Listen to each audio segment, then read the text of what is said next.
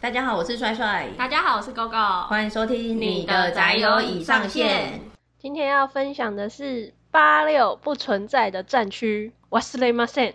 它是日本作家安里阿萨斗所撰写的轻小说。其实这部真的是颇负盛名。如果我们从一些数据上来看，也真的是非常的厉害。比如说，它在二零一七年二月才开始贩售哦，两个月内它就四度再版。那到今年是二零二二年嘛，它发行了第十一卷小说，总共累积超过了一百六十万册。哎，我觉得在这个电子书的时代，它实体书能够卖到这个数字，真的很恐怖哎。那除了它销售量非常可观之外啊，其实它的评价也真的是很高，就包括它获得了第二十三回电击小说大奖的大赏，还有这本轻小说真厉害，二零一八年文库部门排名第二和新作部门排名第一。后来他还有在那个日本媒体啊，他们所进行的想要动画化的轻小说小说问卷调查中获选排名第一。我觉得这也真的是万众期待之下。所推出的一部动画啦，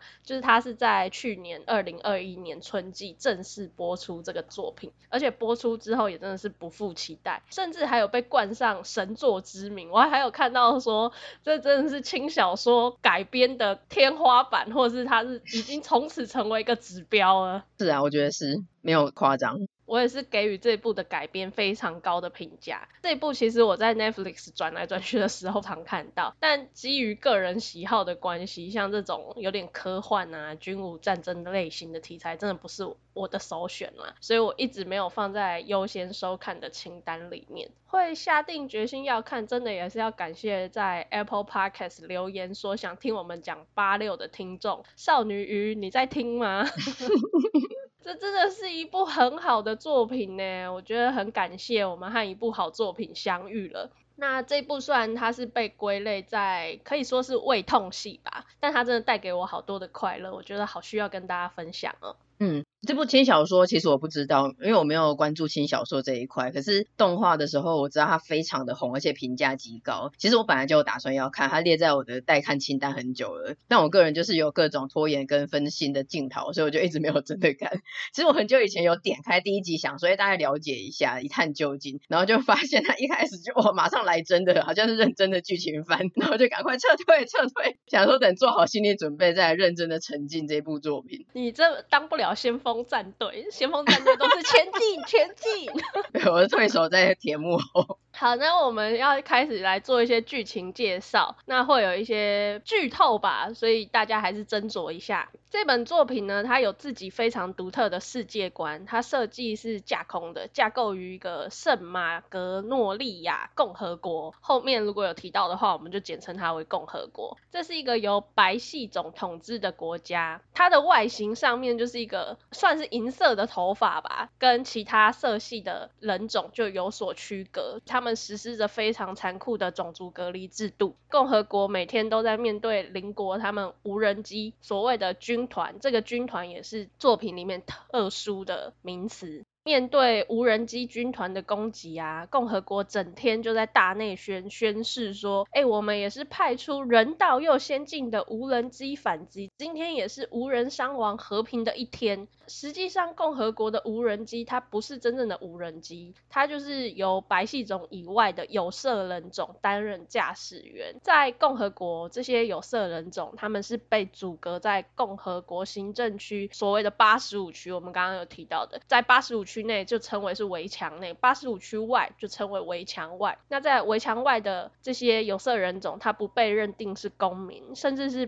被当作是猪对待的八六区的人，我们之后就统称他们为八六。这种分区隔离的不平等设定，让我一开始就想到饥饿游戏。那其实我还蛮喜欢这种主题的。另外补充说明是，刚刚我们讲无人机嘛，那不是大家心里想的我们常见的那种飞在空中小小一台那种无人机。共和国的战斗机机型叫做破坏神，它跟军团的外形有点大同小异，基本上你就把它想象成是那种大型的装甲蜘蛛。大概是一台车的那种大小吧。差别在于是破坏神，它其实是有个驾驶舱，然后是由八六坐进去操作的。那白细种他们就躲在墙内嘛，活在自我幻想的美好世界，随意的对待这些八六，而且因为对外的防御攻击都交由八六负责，所以你真的很难想象墙内的军人他们堕落到一个什么样的地步。就是每天都在酗酒，无所事事，完全丧失他们军人应该有的骄傲，还有战斗能力。那唯一还对人性跟军人骄傲负责的，就是一位白细种的少女，也就是我们这部作品的女主角蕾娜。因为她跟其他人不一样嘛，就被这些堕落的军人每天冷嘲热讽，就是哎，小公主来了什么什么的。在墙内，她受到这样的冷嘲热讽。那即便对她远方负责管制的八六小队队员们问候，其实她也不会被八六接受，就基本上它是一个处境非常困难的一个状况，两边不是人。八六区呢，有一个精锐的部队，是战力和地理位置都很重要的第一战区，所谓的第一防卫战队，通称为先锋战队。先锋战队的队长代号葬送者。Undertaker，也就是本作的男主角星耶诺战，因为负责这个战队的管制官换了一个又一个嘛，据说不是被逼疯就是自愿退役，甚至还有被逼到自杀的，所以葬送者他又被称为死神，也被称为会毁掉管制官的处理终端。你看他们又一个很过分的名词，他们把这些人称为处理终端，就不把他当人看，他真的把他当成是一个无人机，甚至是不存在的生命。嗯。蕾娜呢，她就在某一次先锋战队，就是因为前任的管制官又被毁掉了，因故遇缺，所以被指派担任新的管制官，她就开始和这个先锋战队有了连结。那大家想象一下，墙内的管制官要怎么管制墙外的八六？其实共和国它有一个叫做同步装置的技术，装置于颈部的后方，可以直接和对方同步对话，甚至是共享情绪。其实情绪这边呢、啊，在动画描写上面可能看不太出来，可是小说它就会去描述一些心境的情绪和变化，就借由同步装置，虽然身处在远方两地，但是对方可以感受到彼此的一些细微的变化。就这一点还蛮特别的。就管制官方面来说，它的同步装置是一条可以拆卸戴在脖子的装置。可是对八六来说，他们其实是被迫植入在耳廓上面。怎么管制或者指挥嘞？你会想象作战的时候，管制官是坐在他们基地里面一个独立的房间里面，其实很像电竞的私人包厢座位，前方啊左右那种超大荧幕这样子。那他就启动同步装置来进行听觉同步，然后看大荧幕上面那个敌我双方的作战情势。其实你真的很像电竞，就很像你在玩轰炸超人还是坦克看的那些小小的图示，跟对方对战啊，然后敌我的消长状态。可是其实你要去想说。你虽然很像真的在玩电动，但是电动它真的是一些电子讯号，但是在八六事件里面，荧幕上显示的那一些显示为 destroy 破坏神，其实代表的真的都是一条远方活生生人命的消失。会不会那些轰炸超人，其实他们也是真实的生命？对，其实我在 看的时候也是觉得有点可怕。你其实你想一下，那个无敌破坏王啊，Ruff 他们不也就是电动里面的人吗？对，如果把这些都拟人化的话，就会觉得很恐怖。这样真的没办法玩游戏耶，真的。其实就像刚刚帅帅解释的，就是这些都是活生生的人命。那作为共和国的年轻少校，这个少女管制官和身处一线战区这些没有明天和看不到未来的战队们，他们要去如何的交流理解？这个残忍又残酷的战斗又将迎来什么样的结局？它是一个被留下和前进的追逐。其实八六们这个生存的意义真的是揪心又忍不住想继续看下去。哎，嗯，就我觉得八六它整部的基调，其实从它设定在战争和它显而易见的种族议题，就可以知道其实是相对残酷和沉重的。可是我觉得，就像八六他们自己说的，他们没有我们想象的惨，因为在八六区可以看到星空，他们有自得其乐的自由，以及同伴们之间的信任与羁绊。我觉得，因为他们知道自己的未来可能不存在，看不到未来，所以他们很珍惜每一个当下。当画面转到非战斗时的八六啊，基本上是很欢乐的那种矛盾的氛围，我觉得营造得很好。嗯。虽然他们被迫跟战争还有死亡为伍，可是他们仍然是很努力的想要正面的活下去，就看能走到什么地方，能活到哪一天为止。就像莱登说的，没有人会因为知道明天会死，今天就先上吊自杀。其实我觉得这不好说。对啊，要看 明天死的是什么死状。对，要看那个人的心态是怎样。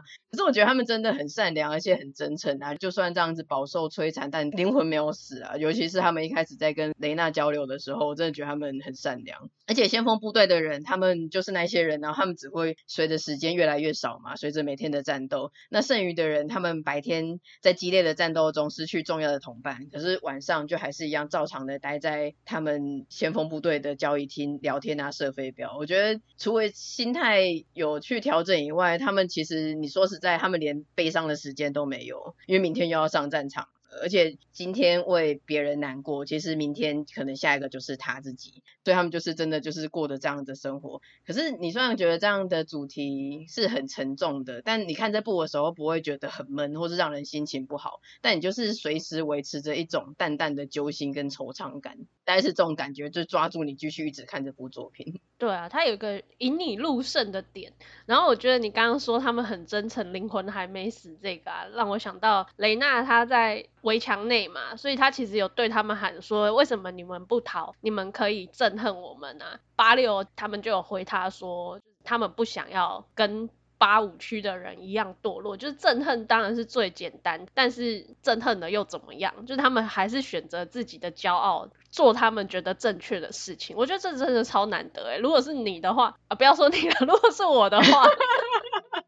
我一定诅咒他们到爆啊！想说这些猪。对啊，嗯，我觉得我做不到，就是很难，因为他们他们对雷娜真的是觉得说这也不是他能够改变的事情，所以他们对他就还是接纳他，很真诚的对待他。但我觉得很厉害，他们真的算是很理性，把理性跟感性真的是切割得很开，他们没有就是因此去把自己的愤怒啊或者情绪投射在这个白细种的身上，他们对他就还是一视同仁这样子。我觉得他们真的很善良。嗯，很夸张的是，我还没看完，我就决定我要看小说。然后后来整个动画看完之后，我就想说受不了了，我一定要买书，立刻下标买了书。之后呢，真的我要跟大家分享我的快乐。我好像礼拜一下单，然后我就一直在追踪那个订单，就想说出货了没？出货了没？出货了没？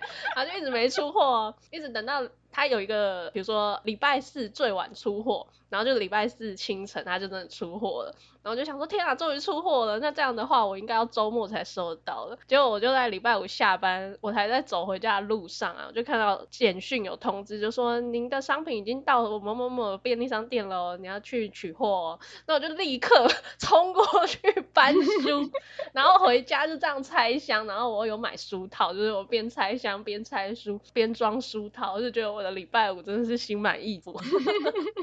这一部的小说中文版，它其实目前是出到第十卷，以动画第一季二十三集的进度啊，大概是到第三卷而已。哇！所以虽然我很想跟大家大聊后面的进展，后面真的很精彩，又整个广度又更宽了，但今天这一集我们就是先以动画为主。以小说改编的动画来说啊，我个人觉得制作真的有用心，而且改编的非常好，特别是它在时间轴的部分，我是蛮有感的。因为动画它是顺着时间轴在进行，比如说存活下来的先锋战队五人小组嘛，他们就一路往联邦，试图去融入联邦的生活，再到他们再次去从军。这段呢、小说它有时候会用倒叙的方式，比如说他先讲了他们在联邦从军，在战场上发生一些事情，接着他再跳回去讲他们一路从。八六区共和国那边一路走往到联邦的这个过程，所以在这时间轴的改编，就可以感受到制作方他们真的有去融会贯通，而且试图在这二十三集里面让观众可以更容易去理解整个剧情的进展，并且他在角色的刻画还有情绪堆叠铺陈这边啊，都让我觉得非常的棒诶、欸。这部我没有看小说，而且我真的也很想问你后面七卷的故事，但我忍。后面真的很精彩。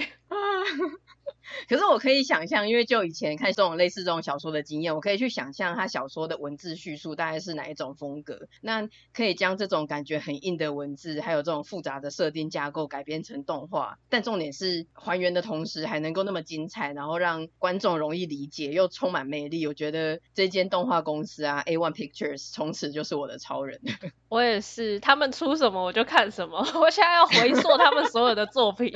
好，那我们回来讲动画。动画其实可以分上下段来讲，因为其实以它推出的集数来分的话，也是这样，它有分上半季跟下半季，在二零二一年的时候分别推出的。嗯一开始是雷娜和八六小队，其实他们是没有感情基础的。就以八六的角度来说，应该也是很能理解的吧？因为即便这个管制官好像感觉跟其他的不太一样，每天都会定时的和大家打招呼聊天，可是对于这些八六来说，他们就是把它当做是。打发时间陪雷娜玩玩而已。你这样听起来好像觉得，哎、你这些八六不识好歹，但其实不是的。就像雷娜有说，我从来没有把你们当八六啊，至少我从来没有这样叫过你们。然后他就被赛欧反呛说，可是你也没有问过我们名字啊，你以为我们都不会伤心吗？对于同伴的死亡之类的，嗯。因为如果是一般初见面的话，我们通常都会自我介绍和询问对方姓名嘛。比如说，哎，你好，你好，我是勾勾。那请问你是？就是会问一下。但蕾娜从头到尾都是用代号在称呼他们。对，什么笑面虎啦、樱花啦这种的，他们战斗神的代号。这个代号并不代表这个人啊，因为代号随时都可以被替换的。这个反问直接就打击到蕾娜，可是这也是一个契机，让蕾娜对八六真的是从我觉得有一点权力者的同情，嗯，逐步到理解这一段的历程。他发自内心的付出，也逐渐让主角群们愿意去敞开胸怀，就连他隐性的情敌可雷娜，最后也有一点舍不得这个少校。我觉得蕾娜有一幕很燃的是，先锋战队他们要执行最后一次的任务，这其实是共和国真的是恶意满满的指令诶，因为我们前面虽然没有解释为什么八六会从军，就除了共和国不把他们当人看之外啊，共和国还给了他们一个希望，就是如果你从军五年的话，八六你就可以退役，而且你可以拿到国民的身份。可是八六他们渐渐也知道说这都是假的。一方面是因为你战场瞬息万变，能够活下来撑过五年的其实没有几个人。另外一方面是共和国也不会给他们活下来去揭发恶行的机会，因为只要你活下来了，八六过去这一段被奴役、被当人看的种族残害，就会在历史上被记下一笔，所以他不可能让他们有这个机会去做这件事情。嗯。假设你有幸真的在战场上存活到接近退役年限的八六们，四年多就会被派来先锋战队。说的好听就是执行排除任务啦，实际上就是让他们去送死。因为最后的这一次任务是没有期限的，你只能往前进。如果你后退的话，你就会被当众斩立决，当做是你要叛变。雷娜一开始不知道这件事情哦，她还试图到处去。努力的找人帮忙，寻求说可不可以派兵支援、派补充兵，因为人越来越少了嘛，或是可以给予一些长城炮的协助攻击，但都被军方打枪。直到最后才从八六他们口中知道这件事情，所以在后来啊执行最后一项任务之前，蕾娜她没有像以往一样开启同步管制，也没有和小队员们打招呼告别，让这些小队队员们还觉得有点可惜。但就在他们存亡的关头，突然传来熟悉的管制者一号的声音，他就说：“休假副队长，借用一下你的左眼。”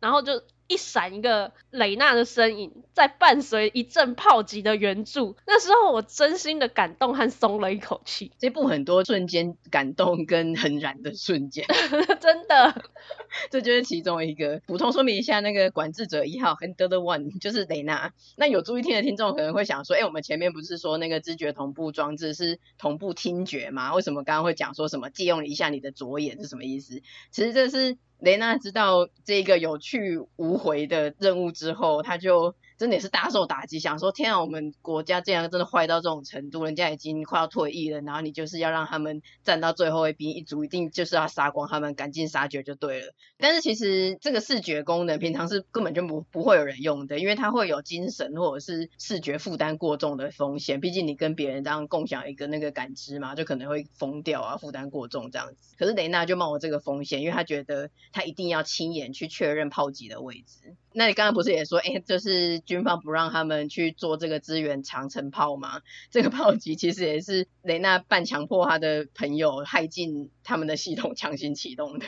具体的台词我忘了，可是雷娜她就是说。他了不起就是被处分，可是先锋五人小队是冒着生命危险在战斗。那我觉得也是到这边，虽然他们本来人很好，所以也是算是接纳他。可是到这边，他们真正的感受到雷娜不是在安全范围内，在自己没有风险的状况下跟他们玩玩朋友游戏，装装好人。其实他自己也是有冒风险，然后用自己能够做到的方式跟他们一起真心的在战斗。我觉得少校的重要性啊，即便到后面的重心转换到联邦之后，整个出场。机会变少，可是对于八六五人小队来说，特别是新啊，嗯，真的是不可或缺的存在。那在后半段讲到八六五人小队，他们成功的脱离共和国，因缘际会来到奇亚德联邦，成为联邦的国民，被寄养在大统领的名下。只知道战斗的他们，其实离开了战场，知道了和平的日常生活是怎么一回事，好像看似各自融于这些平凡的生活之中。可是他们也却更因此知道自己的容身之处是在战场。我觉得这点也真的是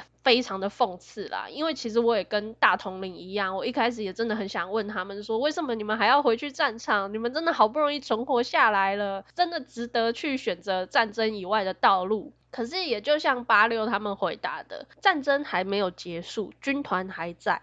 如果我们不打倒军团的话，一样没有明天。也请不要因为同情他们就剥夺他们自我的选择。我说实在，我真的不能理解为什么他们要这样选择，因为我们就是生活在和平时代的人。嗯嗯嗯。也许就像他们说的，这难道不是我们自己主观的同情吗？就为什么我们单方面的觉得他们选择战场就是错的？好像就是以他们会送命为前提的。这种主观的判断，我虽然不能理解，但我也觉得这就是尊重个人意志。那另外，我也觉得大统领有一点非常好的是，他没有因为说，哦，好，你们要去就去，我尊重你们，然后就这样放任不管。他依然是有替他们想好某一天，当战争结束之后，他们要怎么办，就是这些退役的生活应该可以怎么去安排。他有要求说，你们要从军可以，可是你们一定要透过军校的路线去从军，因为是不是军官退役其实差很多。我觉得这就是身为大人应该要。做事哎、就是让小孩子们自己去选择，同时也替他们预想了未来的可能。嗯，这个军人跟军官的差别，我那个时候我也觉得，其实他想到这一点，还真的是大人的想法，然后蛮感动的，就真的有帮他们想到后路，想到如果未来真的战争结束、退役以后的生活。而且就是我都没有问你嘛，也没有上网查，所以那个时候我看。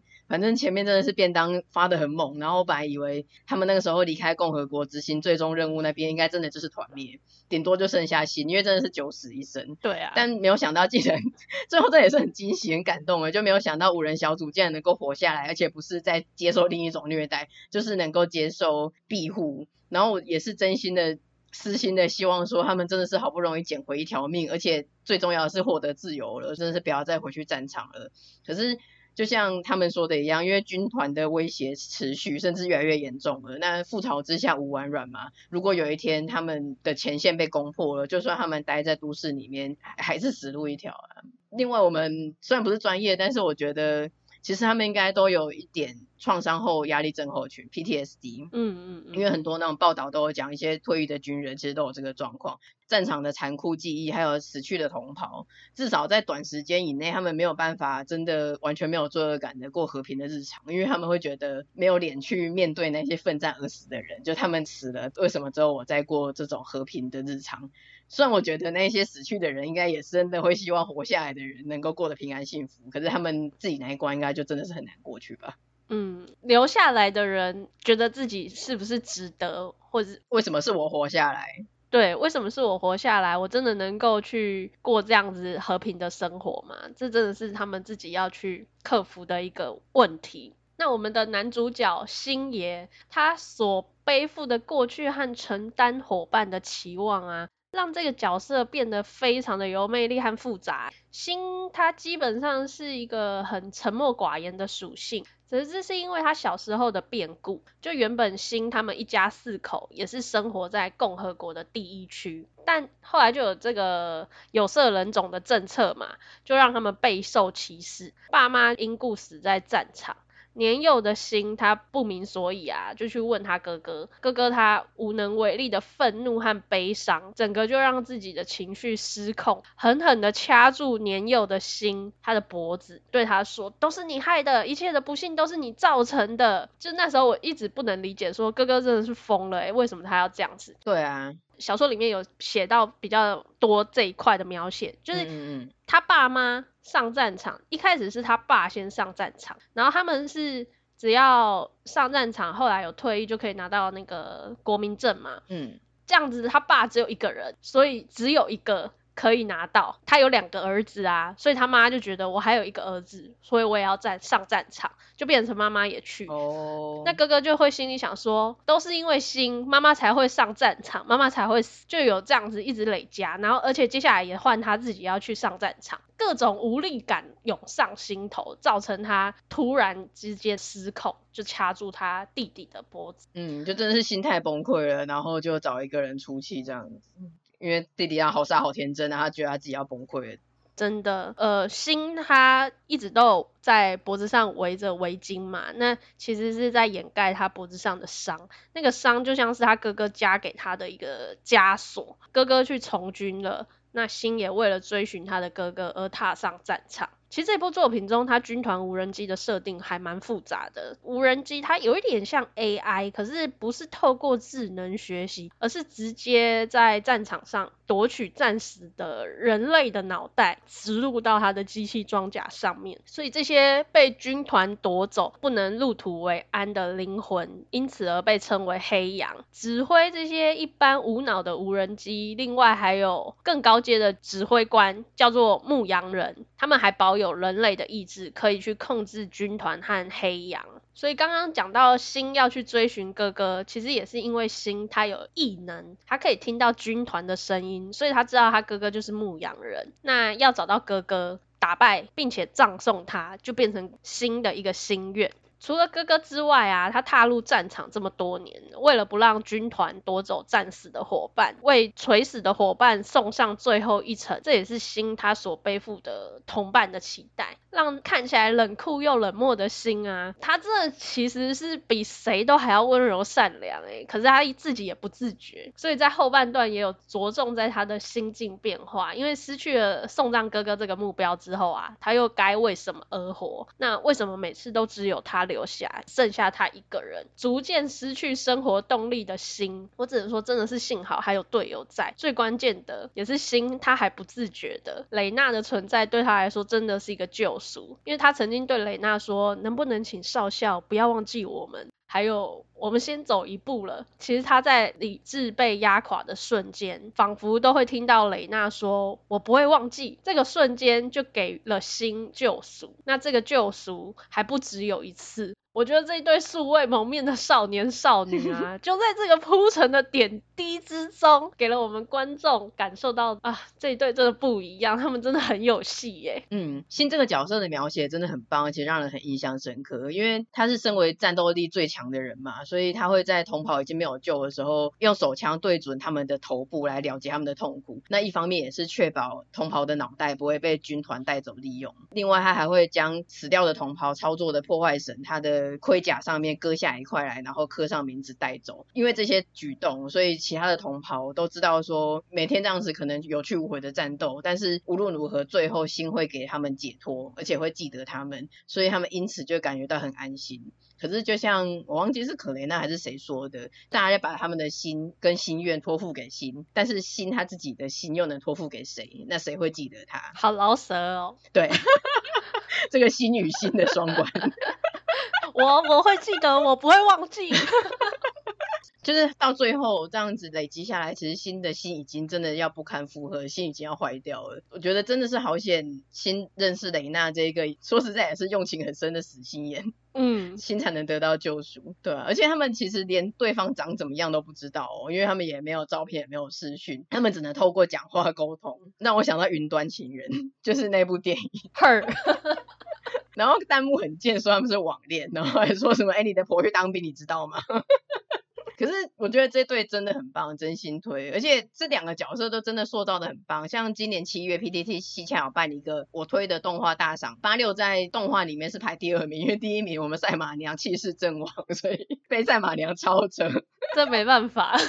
但是男女主角新跟蕾娜是双料冠军，而那么多动画，加上又是这个又是去年的作品，你就可以知道这两个角色是多么让人印象深刻还有喜爱。现在要投票，我可能也会这样投吧？是吧？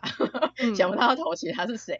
就是现在对他们的印象真的太深刻了，好感度第一名。那刚刚有讲到说二十三集的动画，它不是每周顺顺的更新，甚至是分上下半季嘛？而且更因为 A One Picture 这个官方它不妥协的制作品质，最终的二十二跟二十三集，甚至是延后了三个多月才播出诶。可是普遍都是好评，觉得这三个月的等待真的很值得。我自己看到最后也是非常的感动，我真的很感谢蕾娜，她成为了新的救赎，而新对蕾娜来说也是一路追寻前进的对象。就虽然说这对在前二十三集的动画还有小说的呃一到三卷完全没有要谈恋爱的迹象，但就是很甜。你有没有觉得就是很甜？那看完之后就觉得我真的很需要自己去各种找他，我完全可以理解说那种找不到粮想自残的心情呢。最近的兴趣就是除了每天刷他们的影片之外，就还会去找他们的同人小甜文，就是觉得我心满意足，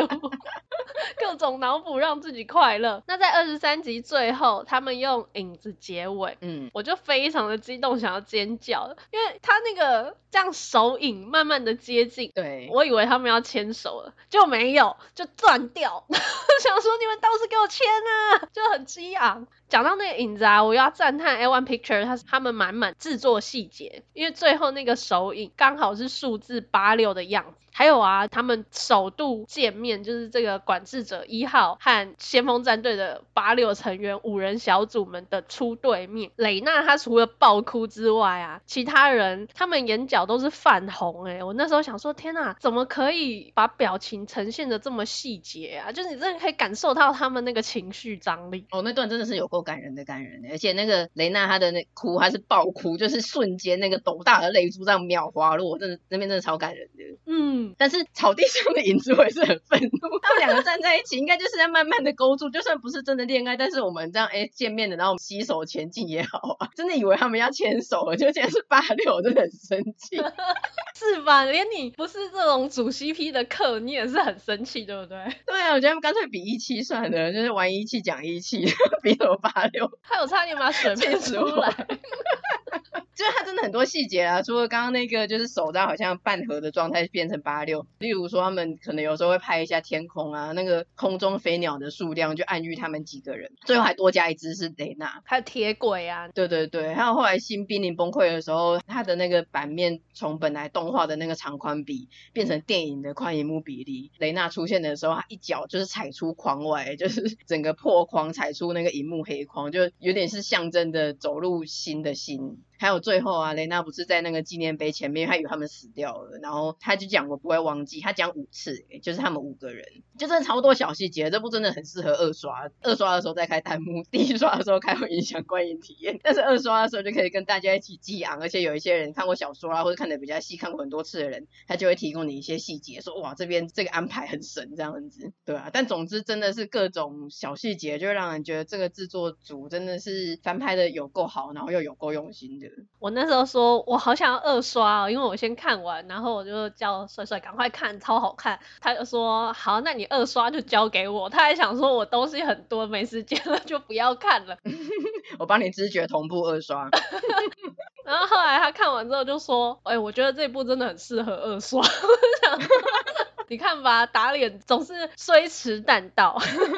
那另外我觉得一定要提的是，就是这部动画啊，它除了我们前面提到的，它把困难的小说内容改编得很有可观性以外，它本身就是它的作画真是超级精致的，而且动作场面有够流畅，它充满了各种神转场，我觉得真的是很不得了。OP 跟 ED 都很好听，然后切割的时间点也很棒。它每一集切入 EP 的画面是那一集里面，它会有某一个那一集的镜头，然后停格，忽然变成有点像是负片的那种宝蓝色或者是暗血红色的油墨风格，就很有意境，就很像这一切就忽然停格，然后变成负片这样子。而且它的 BGM 啊，或是插入曲也很多首，而且每一个都很强，或是很燃，或是很好听，很贴切。它的歌词都会正好对到那一段剧情的关键画面，然后配上那一个。有相呼应的歌词，就会觉得说哇天哪，这真的太神了吧！我觉得这个要讲真的会讲不完，因为真的太多。这个每一个画面、每一个剧情、每一个歌词，它都有切合到，你真的是一一的去比对，会觉得好夸张哦。这个制作单位用心度已经爆表了。我最喜欢有一首插入曲是 Your Answer，我每次看了以后，我就会截图给公公说，我现在看这一段，这段是不是很强？Your Answer，这样子逼他回应。然后我每次都还是会很捧场的说，对呀、啊，真的很棒，然后再另外再推那个灯给他。You copy，I copy，就变成重炮。这部我是用那个巴哈姆特动画风的付费会员，是看高画质的 1080P，看的真的超级享受的，而且我是不夸张哦，几乎每一集都会想说，天啊，这么优秀的作品，我真的可以包在吃到饱的月租费里面，一百块打发掉，不用额外付费观看吗？不用我付一百元的月租费，然后我再花个就是五六十块看这一部吗？就真的是很夸张，我觉得他这一部真的是完全刷新心中动画可以达到的高度的等级哦。嗯嗯嗯，我觉得你说的真的很好哎。因为现在动画的制作的成效已经非常的高水准了，可它又刷新了你对于动画该有的水准的更进一步。对啊，真的是每一个方面都是五颗星诶，尽善尽美到不行。八六讲都讲不完，这一集已经是我们近期以来最长的一集了。但我还没有讲完，我还没有歌颂新的美好，就已经没有时间了。我觉得凯耶说的就非常的好，他说新那种沉默寡言的个性有一种禁欲感呢。我觉得他不只是个性，他的军装也超禁欲的啊，你不觉得吗？他穿联邦的那个军服，超挺拔的诶，很好看，然后声音也超酥的。我有看到人家剪辑星汉少校的影片，我就觉得说天哪，这个原 PO 你真的是太懂。太会了，而且后来也有一点后遗症，是戴上蓝牙耳机之后，就会很想喊那个 Toho Daisho Undertake，就是头部对象送葬者。超有事，真的，你知道我后来我真的太沉迷了，有时候我就会真的很想要再听一下他们的声音。我有一天就除了听他们的原声带之外啊，我就突然想到说，哎、欸，我来就是把它当成是 podcast 一样听好了，然后我就打开其中一集，戴着耳机这样听边做事。那因为你知道他们同步知觉也是这样子用远距的方式嘛，嗯，那我觉得很有同步感诶，因为他的声音会这样远远的，好像从远方传来。的那种声效很棒啊，就是你会更有那种身临其境的感觉。我看那个弹幕，他说你戴耳机看的话，他那个真的很猛。就是例如说，嗯，八六他们戴的那个知觉同步装置，可能我记得是在右耳上吧。你戴耳机的话，它的那个 Handle One 的声音，它真的也是从你的右耳的耳机里面传来。对对对，哦，真的超猛。然后还有一段是那个，反正心在他的铠甲里面嘛，他其实听不到外面的雷娜的讲话，所以还是要用那个字幕同步。可是说，如果你戴耳机，然后把它开到最大声，让你耳朵爆掉的话，其实你可以听得到雷娜的声音，非常小声，但是听得到。我觉得哇，这些细节真的太恐怖了，真的。而且大家为什么要冒着耳膜破掉的风险去拉到最大声做这件事情？对啊，但他也知道说，除非那个观众你是把他真的把他拉到最大声，没有人会做这件事情，就不会有人注意到这个细节。但他就自己埋藏了这个巧思在里面，哎，好厉害，超用心哎！我觉得这个制作单位一定超爱这一部作品，不然他们怎么投入了这么多心力在做这件事情上面？嗯、对啊，那如果你没有要讲新的话，那我就要讲莱登哦。你把我的时间，也算是有讲吧。前面那么大一段描述他的故事跟心路历程，算没有吗？要不要这么过分？干嘛变成一个特殊腔调的人？好 啊好啊，跟你讲一下莱登，我也蛮喜欢莱登的。莱登妈妈，莱登也是先锋部队五人小组的一员，他是副队长的角色。我觉得他的外形有点像是排球少年的小黑跟七大罪的班的合体。我突然想到，他的外形有点像排球少年的小黑这一句话，我好像已经听你讲好多次，在不同的漫画作品里面，你是不是在不同的漫画作品里面寻找小黑的，一直追寻着小黑？所以你本命真的是小黑诶、欸。对，我觉得我在排球少年的时候我没有特别迷他，我都在迷西谷跟木兔。但是在看完排球少年之后，我却在各个动漫中追寻小黑的影子，而且都喜欢像小黑的那个角色。真的，因为我觉得这已经不是我第一次 听到这句评语了。我们好像可以做一个剪辑，那些帅帅呼喊这个动画很像小黑的那些多重宇宙里的小黑。一方面小黑可能真的就是一个型，所以他是动画里面会出现的一个型。那一方面又是我再度我的那个后知后觉的喜爱又发酵。嗯，我在后来才发现我真的很喜欢小黑。对，那他的个性很温柔稳重，有点像哥哥一样的包容跟担心着心。我觉得有一段很好笑的是，心就要叫他起床，他直接把枕头抽掉，让他侧睡，然后头直接撞到床板。可是他进来就是说，哎，那你可以用其他方式叫我起床。他也没有生气，人就很好。对，就是他是在一个最近的距离里面，一直把心维持着理智，把他拉在这个世界的人。所以这部里面虽然我也是很喜欢男女主角，可是私心来说，情感上我最喜欢莱登。那莱登他不就是像东京复仇者哆啦 Ken 的角色吗？啊，对，对对对，只是哆啦 Ken 的外形没有像小黑，所以我没有提过。不过心也是很棒，我喜欢他的方面是他就是一个战神的存在，他就是超灵活的超重破坏神，嗯、然后他用那个高周坡刀切军团，真的就像在切豆腐一样，在战场里面千里单骑的形象，让我想要称呼他为一声八六赵子龙，你觉得可以吗？Your answer, my answer. 完全可以，因为你刚刚在讲说一马当关，千里单骑，我就想到了赵云，而且他在对抗那个本纪军团的 BOSS 那一边，我心里就浮现了残存亦无路，兵败如山倒，黑夜。哎、欸，好适合哦，我觉得可以耶。如果他要出门的话，应该要走这个模式。笑死，已经瞬间脑补了那个画面了。好，我个人真的是很喜欢这部作品，在这边真的要拜托动画一定要出续作，后面真的还有好多未完待续，不出动画实在是太可惜了。而且动画真的，因为我是先看了动画才去看小说，刚刚有提到我其实我很少在看这种科幻题材的作品，所以小说对我来说一开始看我会有点难以想象说军团是长什么样子，它的战斗画面长什么样子，嗯、它这些设定在书里面。的描写虽然很详尽，可是想象力就会很受限。但我先看了动画，再去想象那个文字这样子去对照之后啊，我就觉得说哇，有画面，对，有画面。然后动画它真的把这个完全的神复刻，非常的厉害，让我可以更容易进入这个情境里面。所以后面的很多剧情，我还是很想要看动画把它真实的呈现出来。即便我已经看了书，知道说也许那个画面可能会长这样，但还是很期待，就是我们这个神制作单位能够做出更多的细节。嗯，我个人只是既期待又怕受伤害，不是担心品质，而是很怕后面的剧情有刀。这个真的是很多，但无论如何，这一部真的很好看，超级推荐给大家，一定要看哦，一定爱看哦。好，那我们今天这集就差不多到这边。喜欢我们的内容的话，欢迎追踪我们的 Podcast、Facebook 跟 IG，也可以透过节目资讯栏的连接，小额支持你的宅友。也请在 Apple Podcast 给我们五星的评价哦。下次见啦，拜拜。下次见，拜拜。